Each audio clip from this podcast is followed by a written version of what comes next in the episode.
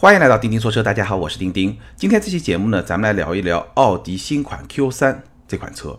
那新 Q3 呢，关注的朋友非常的多，向我询问的朋友呢也不少。而且呢，这款车我自己也一直非常的关注。对于这款车呢，我其实心中还是有比较多的疑问。那终于呢，在不久之前，我有机会比较深度的试驾了这款车。所以呢，今天这期节目咱们可以好好的来聊一聊新款的 Q3，跟大家聊一聊我的试驾感受以及我对这款产品的方方面面的看法。那咱们从哪个问题开始聊呢？还是聊那个困扰了我相当长一段时间的问题，就是说，奥迪的新款 Q3 全新换代的 Q3，它为什么没有加长？因为我们知道宝马的 X1 已经加长了，而且市场表现非常的好。那从另外一个方面，从奥迪的角度来说呢，奥迪可以说是在中国市场上加长的鼻祖。最早，奥迪在 A6L、SL 这两款加长车型上可以说赚的是盆满钵满，所以奥迪对于加长这件事情有着非常深刻的洞察和认识，这是毫无疑问的。而且呢，在奥迪的 SUV 车型里面，无论是 Q2 还是 Q5，都是推出了加长款的车型，Q2L 和 Q5L，咱们在节目里面也都聊过。那么在这么一个背景下，为什么新款的换代的 Q3 它没有加长呢？这个问题其实是困扰了我相当长的时间，所以呢，我也希望借着这次试驾的机会，能够去理解奥迪的这种意图。那我最终理解了吗？我觉得还是没有，至少还是没有找到一个非常充分的理由来解释新款的 Q3 它为什么没有加长。那我猜一个可能的原因是什么呢？就是奥迪希望能够避免。Q3L 如果加长了以后，Q3L 和 Q5L 之间发生一种同时超歌、相互竞争的这么一种局面和状态的出现。为什么这么说呢？因为如果 Q3 加长了以后，它这个车啊，车内空间会非常的大，就变成 Q3L，那有可能就会跟 Q5L 产生竞争。那大家会说 Q5L 不是更大吗？是的，但是 Q3L。或者说 Q3 它是一个横置发动机的布局，而 Q5 是一个纵置发动机的布局。那我在前面一期节目里面也聊过，横置发动机的布局它更能够去释放车内的空间，所以它的空间会更大，它会有一个越级的空间的表现。所以如果 Q3 加长变成 Q3L，它的车内空间就算没有 Q5L 大，应该也是一个非常接近的这么一种状态。所以奥迪不想这两款车产生这么一种竞争，所以就没有把 Q3 加长，是还是保留了一个标轴版的 Q3 这么一个车型。这是我能够想到的唯一的一个解释，或者说一个可能的解释。但是我觉得这个解释并不具有充分的这种说服力，还是觉得好像缺了一点什么东西。可能也有朋友会问，那为什么宝马 X1 就加长了呢？没错，宝马 X1 加长以后，你会发现，其实 X1 的后排空间，整个车厢的空间已经比变得更长的新款的 X3，它的后排空间差不多，甚至 X1 还要占据一定的优势，仍然是一个有点倒挂的这么一种关系。但是呢，因为宝马的品牌的定位和品牌的风格跟奥迪不太一样叉一是一个前驱平台。它加长了以后，就完全的去照顾到了家用车的这么一个需求，而且在这个紧凑级车的级别，还有一个叉二刚刚上市的国产的叉二，这个车它会更加去主打运动，那这个车呢就会更紧凑一点，更小一点。所以呢，宝马在紧凑级的 SUV 其实有一个更大一点的叉一和一个更小一点的叉二，一个更家用，一个更年轻，它是一个很好的组合。那说到叉三呢？毕竟叉三是一个，虽然它是一个四驱车嘛，但它是一个基于后驱的四驱车，所以呢，叉三它能够更好的去兼顾实用和运动性。其实车内空间叉三和叉一差不多大，但是叉三因为它整个平台是一个纵置后驱为基础的四驱平台，所以呢，它整体的驾驶的特性会更好。那这个跟宝马品牌它更强调运动、更强调驾驶这么一个品牌的调性也是有关系的。而 Q5L 它并不是这么一个定位，所以呢，它需要跟 Q3 万一要加长的话，它需要有更明显的区隔。这个是我能够理解，但其实我觉得这个说法也并不能够完全的去解释 Q3 为什么没有加长。因为我还是坚持认为，如果 Q3 加长的话，它的销量表现可能会更好，至少在中国市场是这样的。那这个问题呢，咱们就只能聊到这个程度了，因为我也没有找到一个最好的答案。那我们接着来说，没有加长的 Q3，它的空间表现如何呢？其实也是相当相当不错的，在同级别里面，除了说加长的差异，确实是一个空间越级的存在。相比于其他的车型，Q3 完全是不落下风的。包括说凯迪拉克的 x T 四、沃尔沃的 x C 四零，包括我们聊过的 UX，那就更小了，对吧？这些车型来比的话 Q3 的车内的空间都是比较大的，或者说至少是不落下风的，都是一个比较出色的这么一个水平。具体来说呢，以我的身高一米七七，后排腿部空间有一拳半，头部空间也有接近一拳，所以整个的空间还是相当的充裕的。不过呢，这辆车我觉得比较合适的或者表现会比较好的使用场景是什么呢？就是这还是一辆偏向四座的车，可以坐五个乘客，但是呢，坐四个乘客会更加舒服一点。虽然说这辆车它后排的中央隆起不是很高。但是新 Q3 它整车的宽度还是比较有限，而且呢，它很有意思啊，它在后排左右两个座椅的两边，就是左边座椅的左边和右边座椅的右边，又设计了两个小的储物格。看那个大小呢，我觉得可以放一个手机或者放钱包啊这些，这么一个大小。只不过放在这么一个位置放一个手机，其实或者放一个钱包，其实还挺担心的，可能担心会掉。但无论如何是有这么两个储物格。那有了这两个储物格本身。车就不是特别的宽，再加上这两个储物格以后呢，整个的车能够乘坐的空间就更窄了。所以呢，后排要并排乘坐三位乘客还是会比较的委屈。这个就是我说坐四位乘客会比较合适，而坐五位乘客呢还是会比较的憋屈。再有呢，它的中间座位是比较短的。中间座位会比左右两侧的座位明显更短，所以呢，我觉得中间这个座椅并不适合长途乘坐。这辆车坐四位乘客可能会更好一点。那如果是四位乘客呢，后排左右两个座位还是比较舒服的，左右两个座位的坐垫也是比较长的，而且靠背角度是可调的。那我试驾的这一款是动感型，因为它有两个版本，一个动感，一个是偏雅致的这么一个风格，两种不同的风格。动感型它。座椅是皮和 Alcantara 混搭的一个座椅，这个座椅的支撑性非常的好，所以从后排的乘坐角度来说呢，虽然说这个座椅稍稍有点偏硬啊，但是整个支撑性非常好，也是我比较喜欢的这种风格。从后排左右两个座位的角度来说，整个乘坐的舒适性还是非常好的。只不过呢，还是稍稍有一点偏窄，所以我一直觉得，就是左右两个座椅两侧的这两个储物格完全可以取消，把左右两个座椅做得更宽一点，就会更加舒服。但即便是现在这种状态呢，还是比较舒服的，就四位乘客而言。另外呢，它的后排座椅是可以前后移动的，什么意思呢？就是说，当你需要更大的后备箱空间的时候，你可以稍微牺牲一些后排的乘坐的空间，来释放后备箱的空间，大概是这么一个可以让空间更加灵活的这么一种使用的方式。那从它的空间表现来说呢，我觉得这辆车它的定位就是一些年轻的用户，这些年轻的用户呢。对后排有需求，但需求没有那么大，所以这辆车的家用的属性是不如宝马 X 一的。对于年轻的用户来说呢，我觉得从空间表现上来说呢，还是一个。比较不错的状态。如果你这辆车百分之八十九十以上的场合都是前排，有时候后排要使用一下，这个是完全没有问题的。我觉得这个也是 Q3 这辆车比较适合的这么一个人群和使用的这么一个环境。其实这么一个状态跟这个市场的一些主力车型，包括 x T 四啊、x C 四零啊这些车型还是非常非常接近的一个状态。好，我们接着说新款 Q3，我试驾下来，我觉得这辆车对我而言最大的亮点，甚至可以说是一个卖点。就是它的设计，包括外观设计和内饰设计。简单来说，外观它是一个，你可以把它叫成是小 Q 八吧。我相信很多朋友都看了很多的照片，看了很多的视频，我们自己也拍了一个视频，可能也看过实车。所以这个外观说它是小 Q 八，我觉得没有什么问题。这辆车它在外观设计上最大的特点，相比上代车型那种圆乎乎的，有点。蠢萌蠢萌的那种风格其实是很不一样。这辆车它的外观使用了大量的棱角分明的一些直线和折线，有大量的多边形的设计。无论是前格栅、车身的一些包围套件，包括各种各样的开口，都是用了大量的多边形的设计，非常有棱有角的设计。再加上它的头灯和尾灯也是非常的精神，所以整辆车看上去相比老款来说，我觉得是精神了很多。非常有设计感的这么一个外观，内饰也非常有设计感，与外观呼应，也是用了非常多的几何多边形的这种设计，包括仪表盘啊、中控屏啊、一些饰板啊，也包括门把手。它的门把手很有意思，它的门把手和延伸出来的金属饰条连为一体，看上去就像是一个高尔夫的球杆，真的是非常非常的有设计感。所以新 Q 三无论是外观还是内饰，它的设计感是非常强的，而且它的内饰也营造出了一种比较精致的感觉。那我觉得。设计应该是这辆车对我而言最有吸引的地方。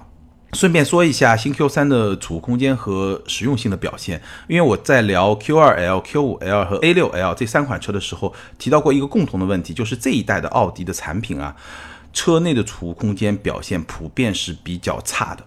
但是新 Q3 的表现还可以。首先，它在挡把前有一个储物格，所以你可以有一个很方便的地方来放钱包或者手机这样的一些东西。而这么一个空间，在我刚才聊的几款奥迪车上其实是找不到的。然后呢，有两个还不算小的杯架，而且是带纤维装置的。中央扶手箱不是很大，但是它前车门的门板内的这个储物空间非常的大。虽然说开口不是很大，就是一个一般的大小，但是它里面非常的深，而且非常的大，可以放非常多的东西。你放个四五瓶水、五六瓶水，完全完全是没有问题的。所以这个储物空间的表现比 Q2L、Q5L、A6L 这些奥迪车都是要更好的。这辆车它在储物空间表现上是完全没有问题的。那接下来说一下呢？这辆车它的科技属性，就是说坐在这个车舱里面，坐在驾驶舱里面，它确实很有设计感。那它的科技感、科技属性如何呢？如果让我用一句话来形容的话，我觉得是与时俱进，但不再是奥迪的卖点。我们知道奥迪的 slogan 就它的口号是什么？突破科技，启迪未来。那现阶段科技属性很重要的一个方面，其实就是车机系统嘛，对吧？新 Q3 搭载的是新版的 MMI 系统，这个没有问题。然后虚拟驾驶舱是标配的，就是那个全液晶的仪表盘了。中控呢采用了触控屏。那我试驾的是一个顶配车型，就四五 T FSI Quattro 豪华动感型，是一个顶配车型。这个车呢搭载的是十点一英寸的中控触控屏。除此之外，别的车型搭载的是八点八英寸的中控触控屏。其实这两个屏吧，除了这个视觉效果上有点差别，其实操作体验都差不多。那这么一个双屏的设计，就是全液晶仪表盘加上一个中控触控屏，这个双屏的设计呢？我觉得可以把它看作是这一代奥迪三屏内饰的一个基础版，因为我们知道 A 六、A 七、A 八，对吧？这些比较高级的奥迪的车型现在都三屏设计嘛，一个全液晶仪表盘，然后中控是两块屏幕，是非常有科技感的设计。新 Q3 上这个双屏设计呢，你可以看作是三屏设计的一个基础版。当然了，它的体验也是一个基础版的体验，因为我说过 A6L 的触控屏的操作体验是非常出色的。它的这个触控操作不仅会有声音的反馈，也会有一个非常精致的震动的反馈。而新 Q3 呢，它的反馈就没有那么丰富了，它只有声音的反馈，没有震动的反馈，整体操作的这个体验高级感还是会稍微差一点。不过呢，触控的手感、系统的响应速度和整个的操作的逻辑呢，还是不错的。那有什么功能呢？功能还是挺常规的，音乐、电话、导航、各种车辆功能的设置，包括 CarPlay、CarLife 这些都没有问题。那这套车机系统呢，我觉得有两个不是特别好的地方。第一呢，它只能触控的操作。相比宝马和奔驰的系统，我在觉得在这一点上给用户提供的灵活性是不够的。它有非常多的功能，只能通过这个触控屏来操作，而不是像宝马那样可以触控屏来操作，也可以用 iGF 的旋钮来操作，甚至说自然语音识别，对吧？那奔驰也一样，可以用触控屏操作，然后可以用下面有一个触控板也是可以操作的。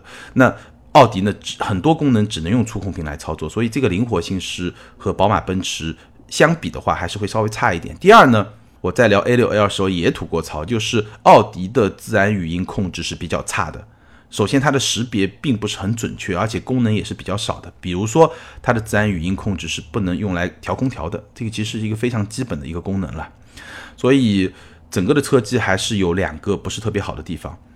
全液晶仪表盘就是我们经常所说的虚拟驾驶舱，依然非常的炫酷，但是呢。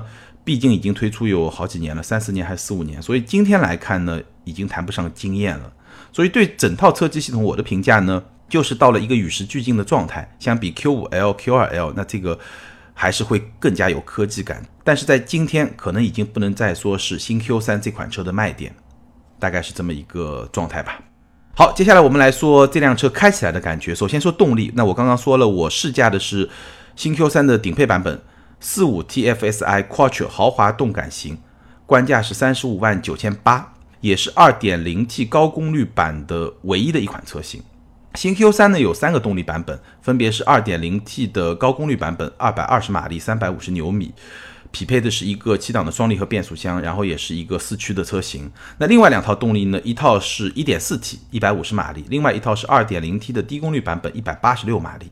那我们先来说我试驾的这款 2.0T 高功率版本，它的动力的表现。首先呢，220马力驱动这么一辆紧凑型的 SUV，又没有加长，所以动力储备还是非常的充沛。转速超过四千转每分之后呢，你会感觉上是有一个比较明显的推背感，所以整个动力还是非常的强劲。但是我觉得更需要跟大家分享的是这套动力系统它的输出的特性。在舒适模式或者自动模式下呢，可以用两句话来形容它最明显的输出的特性。第一呢，升档积极，降档温和，就是说在舒适和自动模式下，这款七档双离合变速箱它非常愿意去升档，但是呢，当你大脚油门下去的时候呢，它降档的动作不是特别的快。大概是这么一种感觉。第二呢，油门的初段响应不是特别的机敏，大概是油门前百分之十左右这个行程，或者百分之十五这么一个行程，它的响应是会比较的迟缓。这是这套动力系统的输出的特性。所以呢，这套动力系统它整体的动力输出呢，非常的平顺，但是没有什么激情，更适合比较温和的去开。这是在舒适和自动模式下。那么在运动模式下，或者说它有换挡拨片，如果你用手动换挡的话，这辆车的。整个动力输出的调性会有非常明显的变化，因为它的转速会保持的更高，档位会更低，这个时候动力响应也会更好，所以整个车开起来就会更加有激情。那正常情况下呢，两种驾驶模式适应两种不同的使用工况，其实挺好的。但是呢，我觉得有一个小的 bug 在什么地方呢？就是说，如果我是在正常的驾驶过程中突然要超个车，突然要加速超个车，你一脚大油门下去。这个时候你就会觉得这个七档双离合变速箱它的响应不够干脆利落，有点慢。那怎么办呢？要么你就是提前有这么一个预期，哦，前面我超车了，我赶紧用手动换挡，啪啪降两档，哎，这个也行，对吧？稍微有一个提前量，那也算是一种解决方法。要么说我赶紧切换到运动模式，我觉得在那么短的时间里面，你要突然切换到运动模式，这个反应有点有点不太。合理 对吧？这个预期有点不太合理，所以手动降档可能是一个解决方式。但是无论如何，我觉得在正常驾驶过程中，如果说我一脚重油下去，它的响应比较慢，需要我切换到另外一种驾驶的状态的话，我感觉上还是有一些不自然。就在这么一种使用的工况下，还是会有一些不自然。所以说呢，基于新 Q 三动力调教的这么一个特性，如果说让我在三套动力系统里面去选的话呢，或者说去推荐的话呢？但还是基于我的猜测，因为我没有开过 1.4T，也没有开过 2.0T 的低功率版本。那如果说 1.4T 和 2.0T 的低功率版本，它动力调教的方法、动力调教的思路跟 2.0T 高功率版本是一致的话，那其实我会推荐是大家可以重点去考察的是 40TFSI，也就是 2.0T 的低功率版本，就是186马力的那套动力。为什么呢？因为我是觉得。它的调教是比较温和的一个调教，那在这种调教下，其实四五 TFSI 有点浪费，毕竟价格还是比较贵的。我刚刚说了三十五万九千八，哪怕打点折扣，其实也不便宜，对吧？有点浪费。那三五 TFSI 一点四 T 呢？我没开，但是其实我对它的动力表现会稍微有一点担心，可能动力不会特别的充沛。所以呢，我觉得可能在这么一种动力调教的特性下，四零 TFSI 是一个相对比较不错的一个动力的选择。说到操控呢，其实我觉得新 Q 三还是非常的平衡，也是让我比较满意的。它整个的底盘还是一个偏舒适的调教，所以整体的滤震效果是相当不错的。而且呢，这个底盘在经过各种大小颠簸的时候，还是能够营造出一些高级感。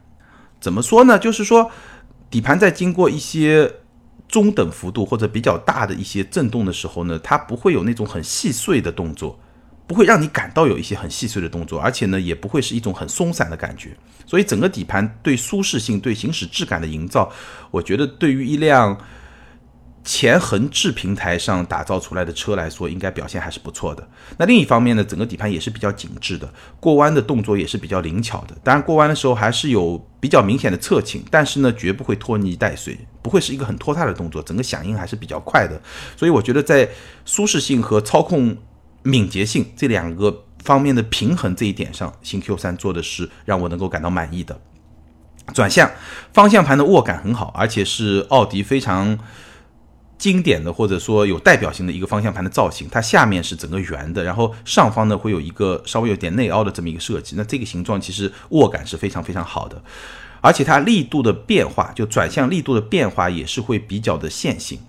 它会随着转向角度的增加变重，也会随着车速的增加变重，整个的变化是非常线性的。只不过呢，对于我来说呢，我觉得转向的手感还是太轻了。新 Q 三的转向手感是三级可调，从最轻到最重，还有一个中间的状态。那对我来说，我觉得运动模式刚刚好，就最重的那个模式刚刚好。那对于大部分的用户，包括一些女性用户来说呢，我觉得中间一种模式可能也是一个比较平衡的一个模式，最轻的那个模式实在太轻了。在舒适模式下，我觉得如果稍微激烈一点的驾驶，你会不是特别有信心。但无论如何，还是提供了个性化的选择嘛，对吧？这个还是不错的。刹车是特别要表扬的一个点，新 Q 三的刹车效果非常的好，不仅是刹车效果好，而且刹车的脚感也很好，整个脚感非常的沉稳，而且呢，整个的响应就刹车的响应非常的线性。所以这辆车在舒适性和操控性方面的这种平衡，我觉得做的是不错的。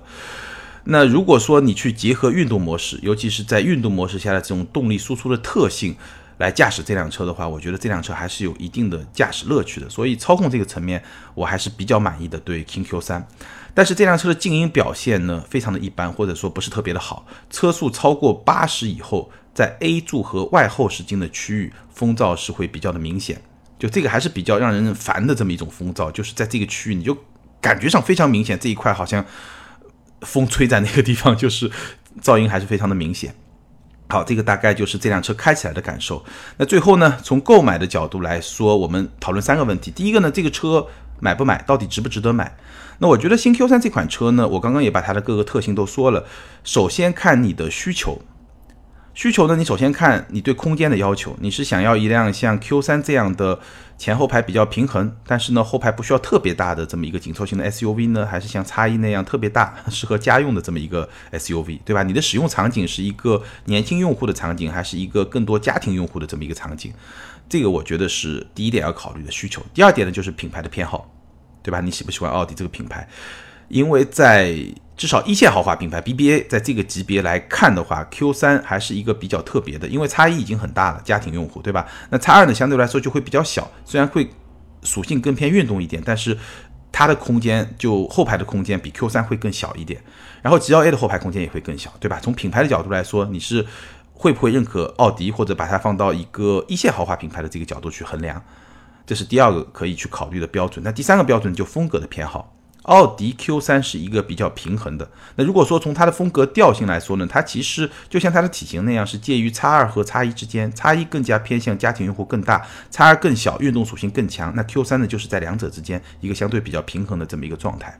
其实最近这段时间，豪华品牌的紧凑型 SUV 出的非常的多，就是这两年吧。然后咱们节目里面呢也聊过一些。我应该会在专门策划一期节目，帮大家分析一下这个级别最主力的几款产品各自的风格有什么样的差别，大家可以怎么来选。包括我们今天聊的 Q 三，之前聊的 UX、叉 T 四，包括我们还没有聊过的叉二，叉二可能也不会单独再聊一期，但是可以放到那期节目里面一起来跟大家分析一下。这个是第一个问题，就买不买，你主要考虑自己的需求，考虑自己的品牌的偏好，考虑自己的风格的偏好。那第二个问题呢，跟大家聊一聊，如果你看上了 Q3 这款车，哪一个配置最值得去考虑？我会给大家推荐两个配置。那我们先说啊，Q3 这款车，首先从设计风格来说呢，它提供了两个风格。动感和智雅，一个偏运动，一个相对优雅一点，大概就这么来理解嘛。那从配置水平、配置的高低来说呢，再结合到不同的动力版本，再结合到两驱还是四驱，大概提供了下面这么几个档次吧。三五进取，二十七万一千八。三五时尚二十八万六千八，四零时尚三十万一千八，四零时尚四驱三十一万八千八，四五豪华四驱三十五万九千八，大概是一二三四五五个档次，但结合两种不同的风格，这个具体的款型就会更多一点。那我会推荐的两个配置是什么呢？第一个是入门版的三五进取，三五代表的就是一点四 T，三五 TFSI 一点四 T，入门款的三五进取是二十七万一千八。我觉得对于预算比较有限的用户来说，这个入门版是可以考虑的。那第二个推荐的配置呢是四零时尚版，四零时尚是三十万一千八，而且是个两驱的版本。那我觉得这款车可能是新 Q 三的整个车系里面，我觉得最值得推荐的一款车型。简单解释一下为什么。首先，三五进取这个就入门版本，对吧？那我们看这个二十七万一千八和比它贵一万五的三五时尚，差了一些什么样的东西？这一万五呢，差了十九英寸的轮圈、定速巡航、无钥匙进入启动、换挡拨片、后视镜电动折叠、倒车自动下翻。那你说值不值呢？这个可能见仁见智。你说值也行，你说不太值也行，没有问题。但问题的关键在于什么地方？关键在于三五时尚比三五进取贵了一万五，就是二十八万六千八对二十七万一千八。但是呢，四零时尚又贵了一万五，也就是三十万一千八。那我的观点是什么呢？就是说，如果你的预算比较有限，那你就买入门的三五进取没有问题。那如果你的预算比较充裕，能够加一万五来买三五时尚，如果是这样的话，那我建议你不如再加一万五，直接把这个一点四 T 换成二点零 T，因为这个时候二点零 T 和一点四 T 它的差距已经只有一万五了，配置是一样的嘛，对吧？那在这个前提下，我觉得这个一万五是值的。这个是我的一个观点。那如果说再加一万七上四驱，我觉得对这个级别的紧凑型的 SUV 来说，上四驱真的，我个人觉得意义不是很大。哪怕是对于东北地区的用户，那你冬天还不如换个雪地胎，这个整体的表现也会更好一点。好，第三个问题就是说这个车什么时候可以买？我个人觉得 Q3 这个车终端的优惠一定不会小。因为 Q5L 的终端优惠我们已经看到了，从上往下压嘛。Q5L 有了一个非常大的终端优惠，那你说 Q3 的优惠会小吗？不会小。所以我基本上觉得，比如说我最主推的这款车四零时尚，它的官价是三十万一千八。那如果说这款车到二十五万左右，也就是说能有个十五到二十个点的优惠吧，十六七个点、十七八个点的优惠的话，我觉得这个时候这辆车的性价比还是相当相当不错的。如果说你对这款车有兴趣的话，等一等。我相信十六七个点、十七八个点的这个终端优惠一定是可以等得到的。那个时候的话，新 Q 三整体的性价比还是相当不错的。好，关于新款的奥迪 Q 三，咱们今天就聊到这儿。关于这款车，你有什么样的看法呢？欢迎在评论区留言评论。还是那句老话，留言和评论永远都是对主播最大的支持。那今天的听友互动呢，咱们会暂停一期，因为这一周我确实非常非常的忙，所以今天的节目呢，我是上周末提前录制的。上一期节目的听友留言和这一期节目的听友留言，我们会在下一期节目统一跟大家互动。